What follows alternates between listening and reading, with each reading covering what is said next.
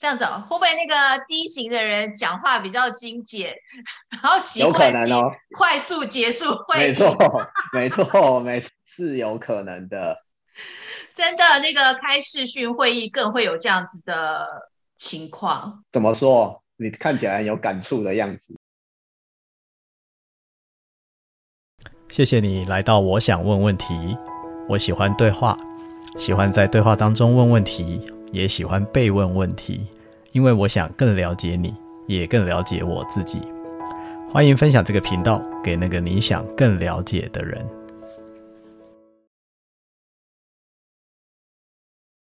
对呀、啊，像我们譬如说开呃，这就是疫情之前常开实体会议嘛。那实体会议的话，大家还会聊天，哦，譬如说呃，会议开始前聊聊个几分钟嘛。然后可是视讯会议，我发现这个时间就会缩短，就是譬如说时间到了，然后主席也出现了，然后就开始就开始，然后因为在视讯上面聊天，你会觉得那个别人的回应比较。没有这么直接感受得到，然后其他人的表情也不像在同一个会议室里面这样看看得清楚。然后这样视讯会议有些时候会排得很满啊，这个结束之后马上就接着下一个，然后说啊，赶快结论了哈，好结论，下一步也是完哈，好好好好，再见再见，我们下一次 下一场会议再来追踪。真的好，就是少了那种人味了，对不对？对呀、啊，可是对低型人来讲，我还蛮喜欢的。哎，我就正想说，接着就要听你讲这个，我就想说，哎低风格朋友会很在意这种吗？还是其实很喜欢速战速决？哦，我们喜欢速战速决。哦，我也是这样想。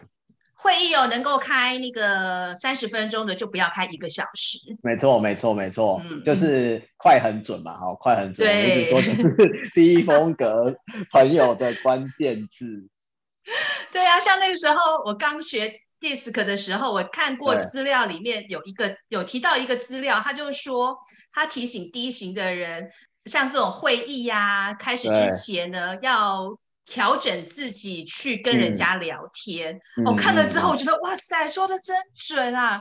那我就会觉得说，会议开始了，就赶快说一下今天的议程啊，我们就开始来讨论。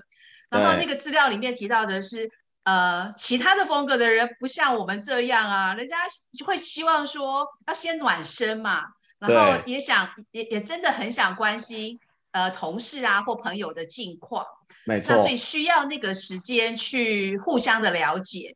对，好，所以我发现这个是我我学了 DISC 之后看到这个资料很有用的，很有用的一个提醒哦，就是哦，准备个五分钟、十分钟，我们大家来聊聊天。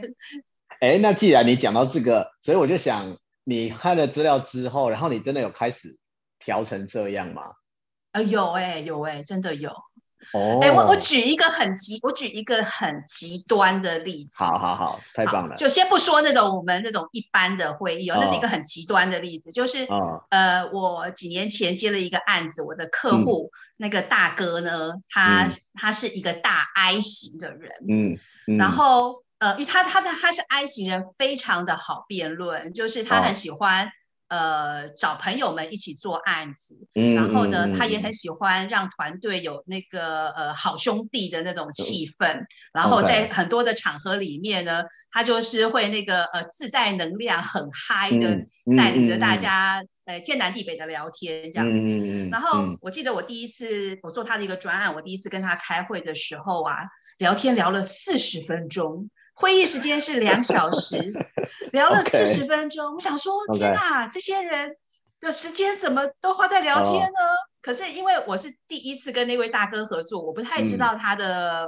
风格这样。嗯、可是我看的、嗯、他是低型人，我很知道。可是他的工作风格是可以聊天时间那个超乎我的倍数。嗯、我还记得那一次开会的时候，我还在我的笔记本的角落写了一个小小两个小小的字，叫做耐心。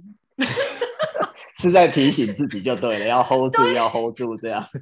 对，要 hold 住，不要脸色太难看，毕竟是第一次跟人家合作案子。啊、OK。然后后来到了第二次要开会的时候，我又继续在我的笔记本角落写上两个字，叫耐心。好，就要融入，要融入人家的、嗯、呃工作的方式啊。嗯嗯。然后后来后来。呃，这个案子这样做了大概半年多就结案了。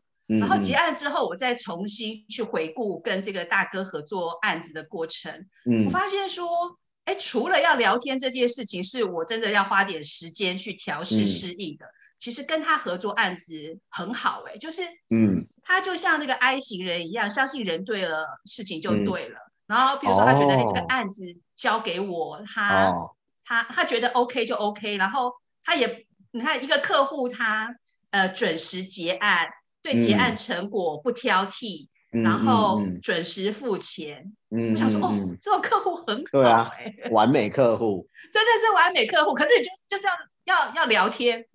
没错，没错，就是你刚刚讲那个关键句，我觉得超重要，就是你是那个对的人，他就一切放心，就没什么问题。嗯。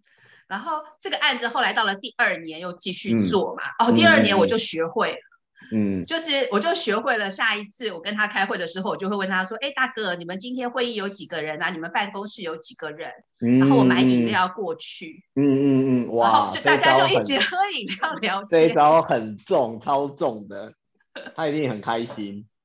对，而且他还要还要顾顾到他的同事，不能只有顾开会的人，嗯、还有坐在办公区的同事。哇，我感觉你把 DISC 里面学到的东西真是发挥的淋漓尽致啊！这也是花了一段时间的调试吧。嗯，就像刚开始那个四十分钟的，真的是我，我觉得我的脸色一定是变了，哦、因为我的个风格，我只是很努力的在忍耐。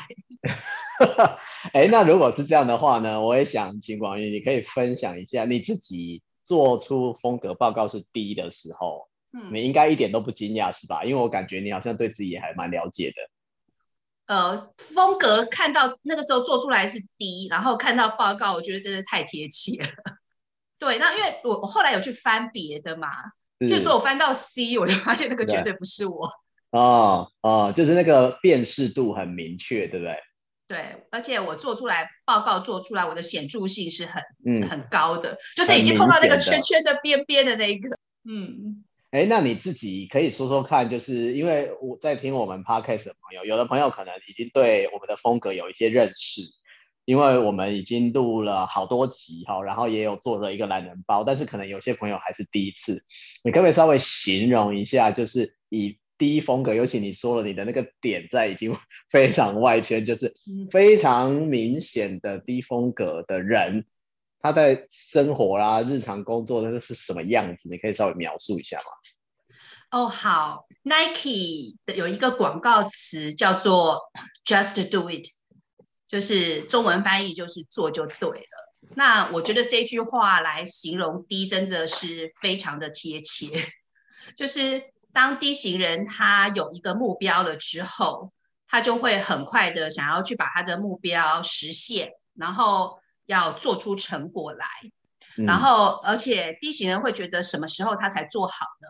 就是要做出成果来，嗯，嗯成果要做出来，嗯、他才会觉得呃这个案子才会符合他的需求跟期待。嗯、然后 D 型人在做事的时候是，我我觉得喜欢化繁为简，哦，就是。呃，举个例子好了，譬如说，常常我们在做工作规划书的时候，嗯、我们可能会说，哎，做这个案子，呃，假设有几个步骤，嗯、那以 D 型人的呃习惯的逻辑跟思考来讲，这个步骤不要超过五个，超过五个就复杂了。了对对对，我知道了。就像你刚刚说，开会如果可以三十分钟就结束，不要搞到一个小时，是不是同一个概念？对，然后如果说你可以用五个步骤把要做的事情说清楚，那就不要写十个步骤。了解，了解，这个好精辟啊，好精辟啊。有的风格的类型，他会把呃很多执行的细项写得很仔细，嗯嗯，那会做这样很详尽的规划。嗯、可是低型人会觉得说，我就五个步骤，我在每个步骤设几个、嗯、呃设，譬如说一两个关卡。去、去确认这个步骤有没有做完，对，就那个 checkpoint 就是对，有做到就可以了，因为有对做到就可以了。太太细节的，太细节的，然后我就会觉得太复杂，会觉得呃头脑无法负荷这么多这样子。哦，哎，那你刚刚在讲哈，那个目标跟成果，对不对？嗯，那我就想到之前曾经有跟一个低风格为主的朋友在聊天的时候，他那个时候有一点点郁闷，就是因为他那个案子很大，好，然后呢复杂度也比较高，嗯，所以有的时候就是可能做了很多事情，但是那个成果一时还没有办法看得到，嗯，对于这种状况，你自己是一个什么样的状态呢？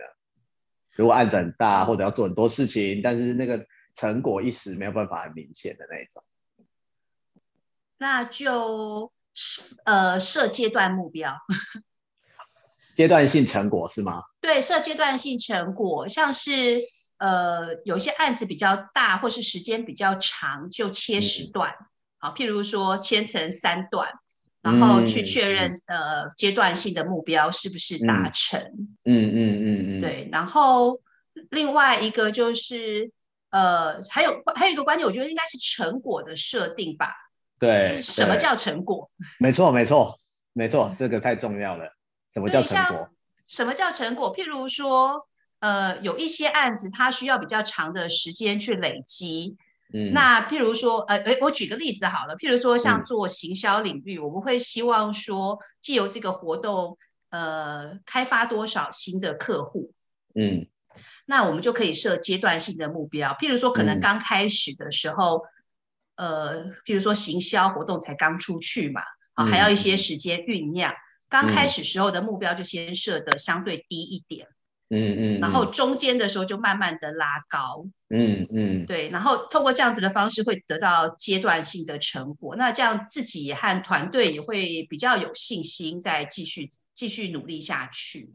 哦，哎，你刚好讲到这个阶段性成果，就让我想到，其实低风格为主的朋友是不是也很喜欢一直提高自己的目标的那种挑战感？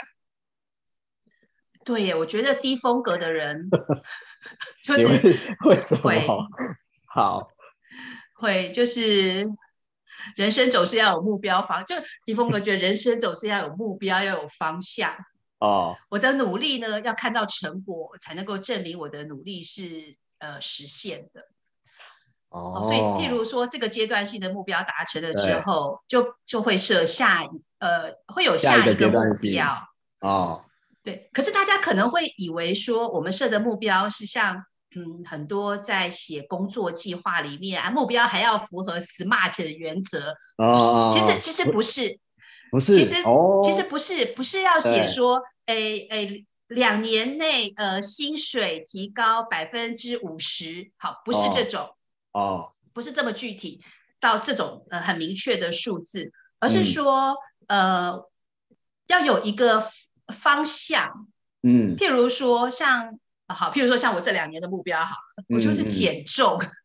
哦，OK，OK，我的减重，譬如说，我就会设说，那我希望多少时间内还是能够瘦多少公斤？嗯、可是我并没有说很 fix、很强制的一定要达到那个公斤数。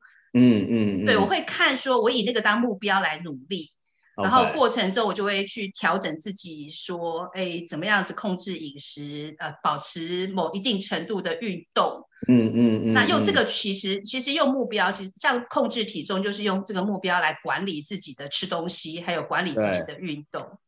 就是一个大方向，对不对？就你刚才讲，就是定出一个大方向，但是不会。呃，很在意说哦，那个很准确的那个一定要到哪里，嗯、那个不至于，就是反正滚动式修正，对不对？对对对。哎，那如果你这样讲，我就觉得很有意思哦。那工作，我觉得工作上的目标相对好设啦，哈，因为大家在工作上东西很明确。嗯、那如果人生呢？比如说你是那种会说、嗯、哦，我三十岁呃要结婚，或者什么要存到一桶金或什么的这种设目标吗？嗯呃，哎，我如果是我，嗯，我会是，我我还是会，应该说，如果是我啦，工作其实就是我生活的一部分嘛。对。所以工作的目标，在生活中的工作目标是是会设的。对。对，可是并不是有很明卡死一个时间，或是定一个很明确的数字，可是会有那个方向。嗯。嗯呃，其他的也。我想，哎，这个是一个好问题，让我看一下。我觉得应该是跟我在意还不在意有关。在意，在意或不在意，对对对，这件事情在意或不在意，对不对？对对对，有的在意，有的不太在意。那那可以说一下在意的是什么，不在意的是什么吗？譬如说，在意的是，当然就是一个是工作嘛，工作是在意的，嗯嗯，嗯然后工作跟生活的平衡是在意的，嗯嗯，对。譬如说，我就会像我自己，因为我也是独立工作者，所以我的时间的规划跟我。生活快不快乐有很大的关系。如果我把我的活动或课程排得太满了，大概都不太快乐，嗯、因为觉得我每天一直在工作工作这样。嗯嗯、所以像譬如说，我就会设一个目标，比如安排休息的时间，我会设一个很明确的目标。嗯、譬如说我一周只上只出门几天，或是上几天的课，嗯、这个是有给自己强直，甚至在行事历上面直接画哪几天通通不排课这样子。哦，而且你是不是画了就可以做到？对，画了就可以做到，画了就绝对不把它擦掉。哎，这蛮厉害的哎！我的意思是说，这个是不是也是因为低风格就是设了一个目标，就是叉叉就是叉叉，嗯、不能明明叉叉，但是有 有邀请来的时候还是把它排进去。对，我都会去说服客户晚一点，或改一些时间，因为刚开始的时候.刚开始的时候我也弹性比较大嘛，那个叉叉的化掉的时间可以排下去。嗯、可是后来这样做下去之后，发现说因为太累了，其实，嗯，诶，就是当然精神也不好，然后情绪也会受到影响。嗯嗯后来就很坚决的，就是化掉的，就是化掉保留的时间，就是保留的时间。嗯嗯。对。那在那在休闲的时候，通常。你会做什么来让自己恢复？嗯，对，就散步。哦，我也很喜欢散步哎，听到有同好特别高兴。对啊，就那个一万步，虽然我还没有到每每呃最近比较忙，别没有每天，可是尽量能够出去走一走，嗯、累积一万步就以一万步为目标。完全可以了解散步的美好，因为我自己也是超喜欢散步。嗯、我有的时候如果可能的话。我一天可以排散步两到三个小时以上，哇，好棒哦！就是一直走，一直走都不用停哦，两到三个小时，然后就觉得太开心了。哎，那你散步的地方，譬如说一天两三个小时，是同一个地方还是不同的地方？嗯，当然，如果是在家附近的话，通常就会是固定的地方，就是固定的路线，嗯、因为就是散步久了就会知道比较好走的路线是哪几条。嗯，那但是我觉得也蛮幸运的，就像我们都是独立工作者，其实哎，出差的机会哈，尤其在疫情之前还是蛮多的。嗯，所以出差的时候，我也会刻意保留时间去走当地好走的地方，嗯，或者我没走过的地方。嗯、像我我我现在在花莲嘛，我昨天就走了一个呃河边，是我以前没有走过的，然后昨天意外发现的，然后就超级开心，沿着那个河边走了一大圈。就觉得很满足，好满，好美好哦！真的，真的，好像在那个那种感觉，就像在那个城市里面，或是乡村里面探险，对，会发现很多新的新的风景。哇，太棒了！认识了一个散步的同好。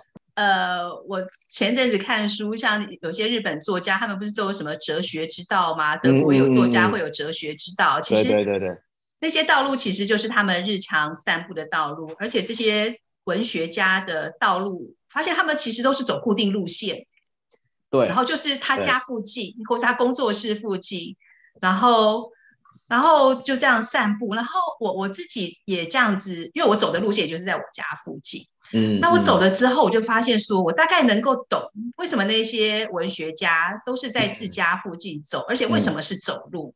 嗯，因为走路真的可以把那个，譬如说刚刚在工作的那些事情先放下来，嗯嗯，嗯嗯然后，然后也许就当人脑呃稍微有些时间有空白或是停顿的时候，对，呃，其实头脑在休息，也会有一些新的想法出现。没错，没错，嗯、就是头脑是需要转换的啦，嗯，所以走路其实就是一个转换的过程。然后就像你说的，因为转换了，所以有一些本来就在的灵感，它就有机会可以浮出来。嗯，不然他可能都被我们的理性的那个脑子就压住了，没有机会跑出来。嗯、那我想回到你的风格，对散步这件事情，嗯、你会就像你说，你刚刚可能设，比如每天有一万步，对不对？这也是一个目标吗？一万,万步是目标，有写在那个运动手环里面。OK OK，那除了散步之外，还有什么别的吗？我我这样的问的原因，是因为我想知道休闲生活是不是低风格的朋友也会设目标？嗯、休闲哦，不会，因为光设那个工作目标就已经很努力了。哎、欸，所以就是说，工作以外的时候。低风格的朋友也是可以处于一种比较随性的状态，对吗？是可以，是是，嗯，对，生活不能太多目标，会太累。这个这个很有意思，就像我之前跟另外一个低风格朋友在聊，就在讲那个旅行啊，旅行，嗯嗯，你怎么安排你的旅行行程？啊，讲到旅行了，好想去旅行了，两年多没去了。对啊，不能说不能说没去，说错了，应该说没有出国啦，在台湾旅行还是有。往年往年可以出国的时候，大概出国就会有一长一短的旅行，一个长大概是十、嗯、两个礼拜的，嗯，一短就是一周内的，嗯，往年会是这样，嗯，那这几年的话就变成是在国内，嗯，那我对旅行比较随性啦，没有说一、嗯、一定是几次这样子，其实反过来说，其实几次跟有多少筹码可以去。花多少时间也有 关系，okay, 是的。哦，我哦，我今年自己做了一件事情，就是我就自己去旅行，嗯、就是往平常平常旅行，我就会跟我的家人嘛，我先生跟我小孩一起去。嗯嗯。我今年就安排自己，我家住新竹，我就从新竹开车去台东太麻里，自己去旅行，自己去玩了，好像四天三夜吧。哇，一个人的旅行耶，真好。对，我真的觉得很棒哎。就是就是，其实真的就是这个这种旅行也没真的不带任何的目的，嗯，然后就是去放松摆烂，然后就，嗯，然后就是用脚在那个地方走走看看，嗯嗯，然后也没有说一定要看什么，嗯，就是走到哪就看到哪这样子，觉得真的很不错，需要放放放空一段时间。我听你在描述的时候，我就可以感觉得到，这是一个很重要的调节，对不对？嗯就是调节你的风格，可能在工作中当然就是很认真，而且也很愿意挑战，然后都有阶段性的目标。但是到了放松的时候，又可以很好的不带目的的去放松。我觉得对低风格的朋友来说，对身边的人啊，哈，身边的人，你的家人会不会跟你风格很像？哦，我家人跟我风格都不一样。我先生是 C 型人。哦、oh，OK，他很给他做了那个测验吗？哦，他不用做，我就看得出太明显，很明显就对了，很明显。OK，OK，那如果他是 C 风格的话，那 C 跟 D 的搭配就是非常就事论事，是不是也还蛮好沟通的？嗯，如这样 C 加 D 的组合的夫妻就等于不浪漫，就。两个人都很理性啊，都很都很实事求是啊，嗯嗯，好、哦，所以所以这样子反而搭配也蛮好的嘛，也不会说一个人很希望要很浪漫，然后一个人不浪漫，然后会得不到满足。那两个人都很实事求是，好，那我们就一起实事求是吧。对对对，你你讲这个我超有感的，就是哎，之前也是有朋友就在问风格，对不对？说大部分的风格都是互补的嘛。好，互补就是我们说那个斜对角风格。好，然后呢，所以就有朋友说，那风格这么的不一样，这样好吗？啊，我就说其实怎么配都是好的，只要两个人非常清楚知道彼此的风格，好，然后讲清楚就好了。我们怕的就是不不了解彼此的风格，然后又在心里有很多的暧昧或者期待，然后不讲出来。嗯，反而反而麻烦，就像你说，你们两个刚好都是不浪漫的，那就不浪漫就不浪漫啊，你们两个开心就好了。嗯嗯嗯嗯，对不对？就怕一个人浪漫，一个人不浪漫，然后又不讲出来。嗯，哎，我举哎，我举一个例子，就是 C 跟 D 很不一样的地方。嗯嗯，就是我们家当初在买这一间房子的时候，嗯，呃，我们的风格的差异，像因为因为房子很贵嘛，哈，所以要好好的研究哦，决再决定买哪一间房子。然后刚开始我们在买房子的时候，其实我们也不是太确定我们要买什么样子的房子，嗯，所以我们就看了很多。然后那那一段时间就很积极的找，嗯、所以，哎、嗯，我先说一个时间，我们家从决定要买房到下订单买房花了四年的时间。哇，这原因是因为我有一个 C 风格的先生。对对对对对，我就正要说，我正要说，这听起来可能是由 C 风格为主导的买房流程。对对，因为他出钱啊。哦，好，那就没什么话说。那就没有，我真的没有话说，因为他出钱嘛，所以，所以那个他的他的他的决定权比较大，这样。嗯。然后我记得刚开始我们看房子的时候，嗯，C 风格真的就是很认真仔细的做研究。嗯，嗯，所以他就找了很多的标的，然后我们就其实周末的工作就是在看房子。嗯嗯，然后这样过了好几个好几个月，大概过到第二个月的时候，我就跟他说：“哦，我累了。”就整每个周末都在看房子，啊、而且从早、啊、从大概天亮吧，就把就把那个周末的娱乐活动就当看房子，这样过了两三个月，我就觉得哦，我累了。然后我们大概我记得前前后后，我大概应该有看了五十间五十间的房子。哇！哇然后低型的我到了后来真的是没耐性了，走那个我们可以走到，我就可以走到那个房子的一楼，我就跟他说我不要上去了。他说我说为什么你不上去看？都已经走到一楼了。我说外观不喜欢。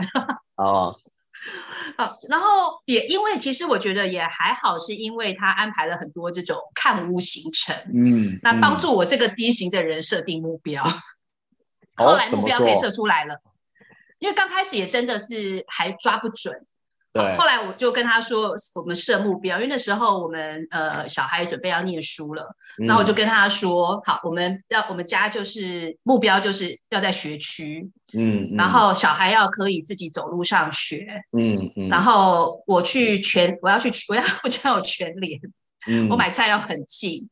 嗯，然后因为我公公婆婆常那个时候还会常常从台北坐巴士到我新竹的家，嗯、那我说要在巴士站附近，嗯、这样他们就可以自己走进来，嗯、我就不用开车去接他们。嗯嗯，然后我不要透天，因为我觉得爬楼梯很累，因为我们本来也有开，嗯、因为在新，因为我以前是台北人，那台北人都没有机会住那种什么透天或别墅，我们都住公寓。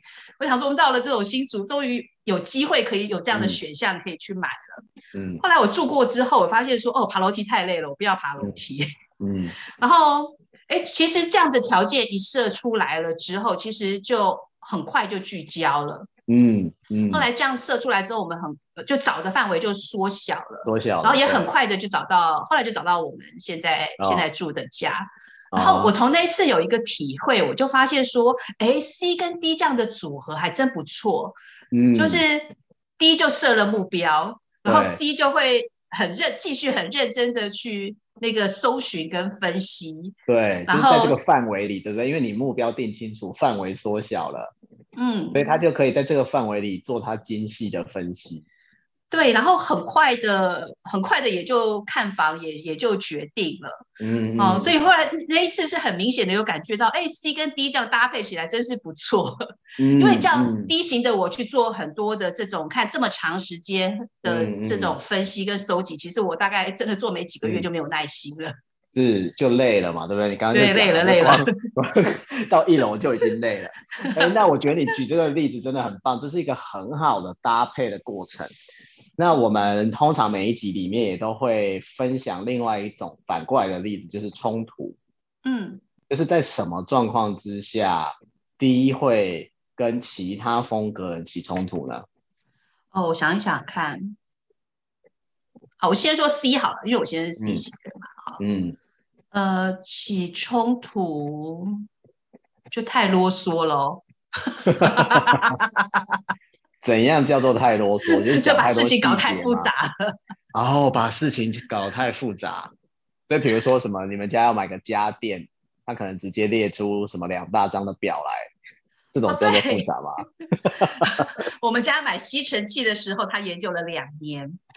真空式吸尘器当时只有伊莱克斯跟戴森两个品牌而已。哎，不对，他研究了一年，嗯、就这两个品牌，他决定可以花一年。嗯，OK，这个时候就会让你有点生气嘛？觉得需要对，对，不过还好，还好，不过还好，他说那个吸尘器是他要用的，我就不生气了。不要叫我吸。Oh, OK，OK，OK，就反正是你要用、你要买的，那你就自己慢慢研究吧，这样。对对，可是如果这件事情是跟我有关的，譬如说是我要用的东西，嗯、研究一年，我大概就就想说算了算了，我自己去下单，网络下单好。对啊，我就想说你怎么可能等到那个一年，可能自己动手比较快啊。对，所以所以就是有些时候他会 C 型的伙伴，就像我先生，就可能会他考，嗯、我们叫说他的优点其实就是考虑周延啦，对，考虑的很仔细。他没有办法做决定的原因是他真的觉得自己的资讯收集的还不够，到让他去下决定跟判断的时候，嗯嗯嗯嗯，那这个时候 D 型的太太可能就要介入一下，哦，赶快 push 他。那除了 C 之外，哎，你说 I 型人，接下来是其他类型哦，对，I 型人。I 型人可能会发生的冲突是什么？我觉得是，我不知道，我会不会是拖延？哦，拖延怎么说？就是呃，我我觉得 I 型的伙伴他做事会呃花比较多的时间。呃，交流跟讨论嘛，因为他希望大家有、嗯、有共同的一些想法。对对对，你刚讲那个大哥的例子，对不对？就聊了四十分钟。对对，然后呃，我觉得 I 型人在做东西出来的品质，它是呃阶段性逐渐完美。哎呦，就是就是这 句话很有学问哦。就是刚开始的 刚开始的时候，因为我觉得跟沟通风格有，跟他做事跟沟通风格有关。就是他习惯刚开始先用一个呃，我们叫雏形或是一个呃草稿来做沟通，嗯，然后然后接下来他可能会花多次的去讨论跟修正，嗯嗯。对，那以那个低型比较急的性格，会觉得说，嗯、哦，第一刚开始花一些时间先做呃概念的沟通或结构性的沟通是 OK 的，嗯，第二次大概就要看到大概百分之九十完成结果，对，就成果，对不对？对，大概百分之八九十要完成了。嗯、那低型的人个就是像我吧，就会做事速度会比较快，对，所以就会就会觉得说，哎，这样子来回沟通次数有一点多。呃，对，这这这是这个是跟 I 型风格其实沟通，其实 D 型的人，其实我觉得 D 型的人风格的人要自己调试啦。那通常跟 I 型的的朋友或同事相处，大多都是快乐的，因为他们是自带发电机嘛，跟然后自己自己就带光，所以跟他们在一起，其实我们是沾光啊，被他照亮的。哦，我觉得，我觉得其实我们访那个我们的顾问们到目前为止啊，我有一个很深的感觉，就是大家都会觉得要自我调整，这个是我觉得学我们这个风格，嗯，呃，这个工具很棒的一个点，因为其实我们就一直在强调，调整是一种成熟度的展现，啊、嗯呃，所以大家在聊的时候，虽然都知道，哎，可能有一些我也会不舒服，或者我会不开心或什么的，但是自己要调整。也就是说，嗯、很多人说啊，学风格是不是在贴标签或什么的？哈，我们都要反过来说，其实学风格跟贴标签一点关系都没有，嗯、反而是让你比较快的去理解别人，然后可以自我调整。嗯，所以讲到调整，我就想问问看广宇，你有没有一次印象深刻，就是你真的花很大力气调整自己才能去互动的这种经验？呃，花很大力气，就这个人对你来说实在太不容易了，呃、所以你很花了很大的力气在调整自己。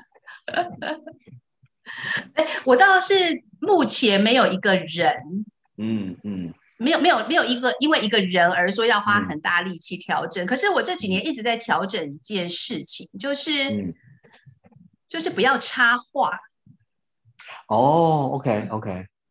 对，因为我们速度很，我像我嘛是速度，你看我讲话的速度是快的，嗯、然后，嗯嗯、呃，常常第一可能会听，譬如说听别人呃说话，然后对方还没说完，然后，呃，也许他只是吞了一口口水，暂停了一秒钟，然后我们就会觉得想要赶快把我们的想法讲出来，就插进去了。那、嗯、可是这样其实是，也许我因为这样的原因，错失了听他把他的想法讲完的机会。嗯嗯，所以我花了好多年的时间呢，嗯、在练习，真的就是要有耐心，听别别人把他要说的话讲完，嗯、然后。把自己的意见的想法，呃，忍耐个十秒钟，数到十，有些时候要很有意识的要克制一下，就数到十再说这样。嗯，然后这样的方式也可以让彼此，就是我觉得那个在对话的时候的节奏跟气氛是可以比较和缓一些。嗯，对，我当时觉得这个方面的调试调比较久，特别是对那个 I 呃。S 型跟 C 型的伙伴跟他们互动的时候，嗯、因为他们是深思熟虑的，嗯、然后说话是比较平稳的，嗯，那那他们呃会慢慢的讲他们的一个想法，嗯，所以所以跟他们互动的时候，诶自己要提醒自己这样。诶，我举个例子，嗯，譬如说。呃，我这两年跟一个一位 S 型的伙伴有很多的工作上的合作。嗯，那我那位伙伴就是讲话的速度是慢的。嗯，所以每当我表达完我的想法了之后，我大概就会问说：“哎，那请问你的想法是什么？”嗯，然后通常我那位伙伴他也不会立刻马上说出他的想法。嗯他可能会这样，有点像这样沉吟许久，那那种沉吟这两个字很适合用在他身上。沉吟，好，沉吟一下，然后再开始慢慢的说出自己的想法。嗯，然后呃，然后我刚开始跟他互动的时候，他讲一下了之后，我就很快就把我的想法再讲出来。我后来想一想，说，哎，这样不对啊。嗯，他还没，我想他可能还有想法还没讲完。嗯嗯，后来我就会。会就跟他讲话，是我的整个速度都很有意识的要放慢，嗯嗯，对，有意识的调整自己，把它放慢，让他慢慢的讲讲完这样子。那我跟这位 S 型的伙伴合作的很好，嗯、就是 S 型的伙伴，他就是呃，他做事的品质很好，嗯，可是要给他多一点时间，嗯哼，就是他会需要比较多的时间去琢磨他的内容，去考考虑的比较仔细。嗯，然后他做出来的品质是很好的，嗯，嗯，所以我就想说，哎，这个是我觉得这也是学了 DISC 的一个帮助啦，嗯嗯，对，特别一个部分是对这个风格的了解，然后调整双方合作的方式，嗯，另外一个其实我觉得对我自己现在一这个功课那个要呃放就是要等别人。说话说完，嗯嗯、然后不要快速的插入。我觉得这个现在还是我的功课，我还在练习，不是练习，还在继续锻炼这样子。因为还没有对对对，而且我特别喜欢你刚刚就讲那个有意识的练习，对不对？要有意识的。嗯、其实，但我可以感觉出来，我今天跟你讲话的时候，我感觉出来你是调过的低风格，哎，就是、哦、这样子吗？真的真的，因为从你的节奏跟速度。还有我们的往来，当然你还是节奏是相对偏快的，可是我觉得你已经不是那种一直冲一直冲，向那个火车一直在冲的那一种，你其实是有调节的，嗯，所以我觉得这刚刚听了你这样的描述，我就更理解，就是可能这几年你有意识的在练习，对，所以就不会是那种一直冲一直冲一直冲的状况。谢谢 Wisdom 的肯定，真的真的。懂风格的人就。有观察的观察得到，谢谢的你的回馈。你你刚刚讲到 S 风格，我就想多问一点哈，因为你刚刚讲的那位 S 伙伴其实就是成熟的，我们可以这么说啊，就是你们可以互相理解，然后合作愉快。嗯、但是有的时候我们也会遇到那个总是会有比较不成熟的状况，像有的时候不诶 S 的朋友就开玩笑说，他们不成熟的时候就是玻璃心的时候。我很想听听看，就是你是这么明显的低风格为主导的人，啊、你怎么跟玻璃心的一个人互动？玻璃心哦，嗯，哎，那 Wisdom 可不可以多说一点？就是 S 型怎么说他们的玻璃心啊？他们的呃，说他们的玻璃心指的就是说他是很容易受伤嘛，啊，很容易受伤。嗯、所以有时候就是你在跟他沟通一些事情的时候，他都会觉得说，那你现在是不是在指责我？是我做不好哦，是我有问题哦，嗯、这种状况。哦，好，哎，呃，我这样子你一讲，我就在想，哎，我反而会回过来想，那我这样子做会不会让 S 型觉得受伤？譬如说像，像像 D 型的人，就讲话都习惯就事论事啦，对，就会譬如说，哎，譬如说我们今天在讨论一份报告，那譬如这个报告什么样的地方要改，嗯，那像我就会很直接的说，哎，我觉得这个地方还可以怎么改。嗯，原因是什么？嗯嗯，嗯好，那的确是，呃，这几年有有大概有努力的练过，就是要先给人家肯定跟称赞。嗯嗯嗯嗯嗯，对，会先感谢他对做这件事情的努力，然后我看到什么地方很好，已经呃做到了，然后接下来就会进入到 调整内容。对，那我不晓得这样的做法会不会让让那个 S 型的人觉得，诶，很受伤，或是他的努力是没有看到的。哦，如果是用你刚刚调过的那一种方式，就非常适合啊。哦，对，所以果然你是调整的高手啊。哦，好，这样真的、嗯、太好了。对啊，对啊，对啊，就是你刚刚讲的，就前面先感谢肯定，然后再进入到要调整的地方。就是这个方式对 S 风格的朋友，嗯、他的接受度就会很大。嗯嗯嗯，对。哦，对。嗯。哦，我那个说到刚刚前面 Wisdom 说到的是冲面对冲跟不同风格类型面对冲突的一个方式。对。对其实 D 型的人其实呃面对肯定自己和鼓鼓励别人，其实我觉得不同风格的方式也不太一样。嗯、哦，怎么说？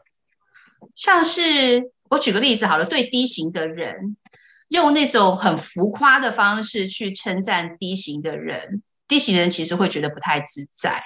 嗯嗯，他会说你是某某届的的第一名，然后呃专家中的专家，然后低型的人就觉得。嗯你也太浮夸了吧！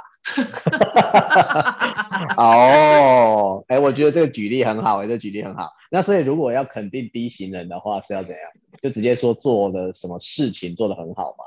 是是，就像 Wisdom 这样说的，就是就事论事，哦、就是譬如说，哎、嗯，我的呃，譬如说我是我的英文名字叫 Echo，他譬如说，哎、嗯、，Echo，你做的这件事情做得很好。嗯嗯哦，我看到这里面有什么地方跟什么过去很不太一样哦，这个对这个案子非常有帮助。嗯嗯嗯，就讲具体的事情就好了。了解了解。然后也不需要讲长篇大论，对，讲重点。哦，OK，我觉得我觉得 Echo 在讲这个也是我们之前呃除了冲突之外，可能比较少讲到的一个点，就是如果你要肯定不同风格的人，其实也是要用不同方法的。嗯好，我们聊到目前为止，Echo 还有没有想到你这个今天来，希望让听的朋友更了解低风格的部分，嗯、我们还有哪些没有聊到的点？你想要说一说？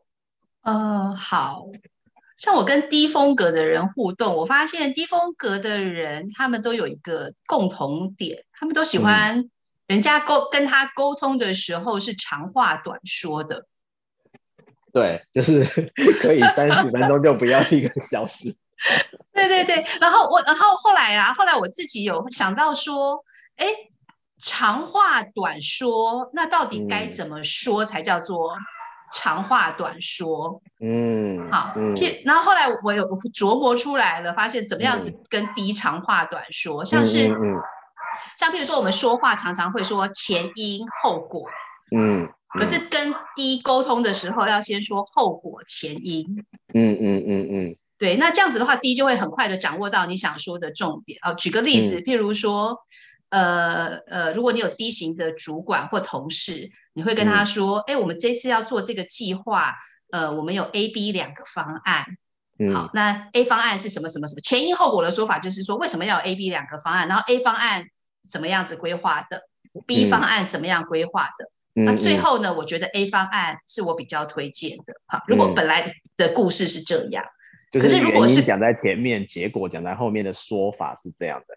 是，那可是如果你跟 D 工工作的话，你就要先跟他说，我们这个案子有 A、B 两个方案，我比较推荐 A 方案。那接下来我会说明 A、B 两案的内容，以及我为什么推荐 A 方案。嗯，然后他心中就有底了，你是推荐 A 方案，然后就很快速的可以去掌握你要。跟他诶、欸，你的你的取舍，还有他怎么样做判断？嗯嗯、对，会发现说，哎、欸，这个是跟 A 跟低型沟通的时候，呃，长话短说，那到底该怎么长话短说的说法？先说后果，再说前因。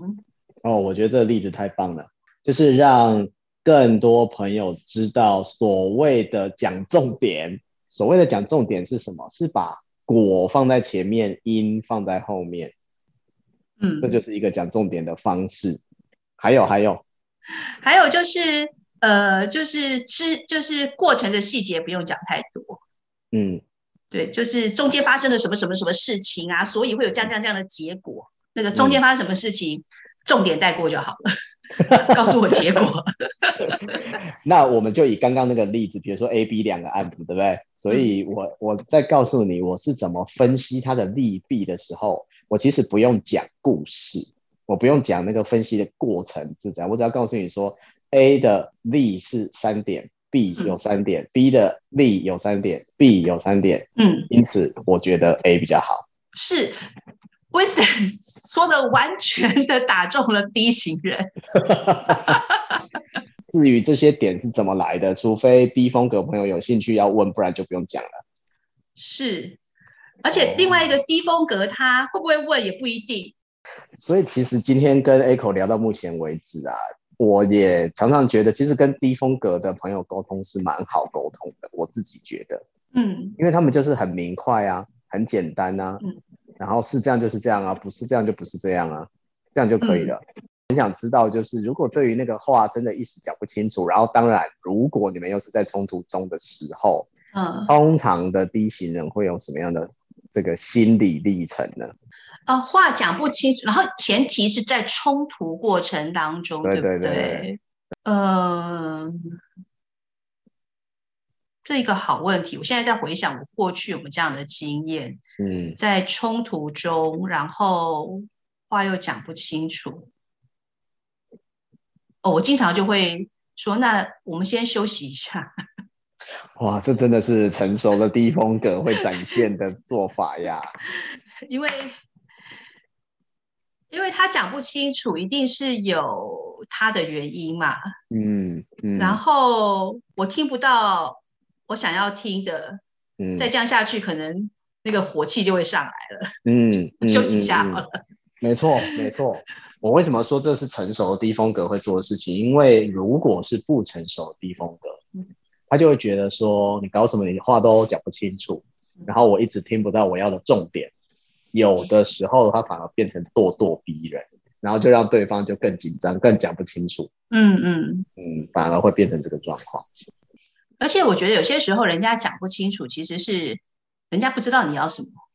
对，可以，也许原因是根本我我我，也许我根本没有说清楚，嗯，我想知道的是什么，嗯、或是他因为我讲的不清楚，他误会了，嗯、或是我根本没讲，然后人家不知道，嗯、所以就讲不清楚。Yes，是的，嗯，哇。我要说，跟成熟风格，任何风格沟通起来都好愉快啊！只要是成熟的，真的，这也是我们希望大家在学习风格的时候，一直要把持这个原则，就是有意识的调整。我觉得，嗯、我觉得今天 Echo 整篇里面当然举了非常多很棒的例子，然后成熟的低风格是怎么样在运作的。嗯，但是我就是特别喜欢你里面讲的那个有意识的调整，嗯、这真的是太重要了。谢谢 Wisdom，谢谢谢谢 Echo。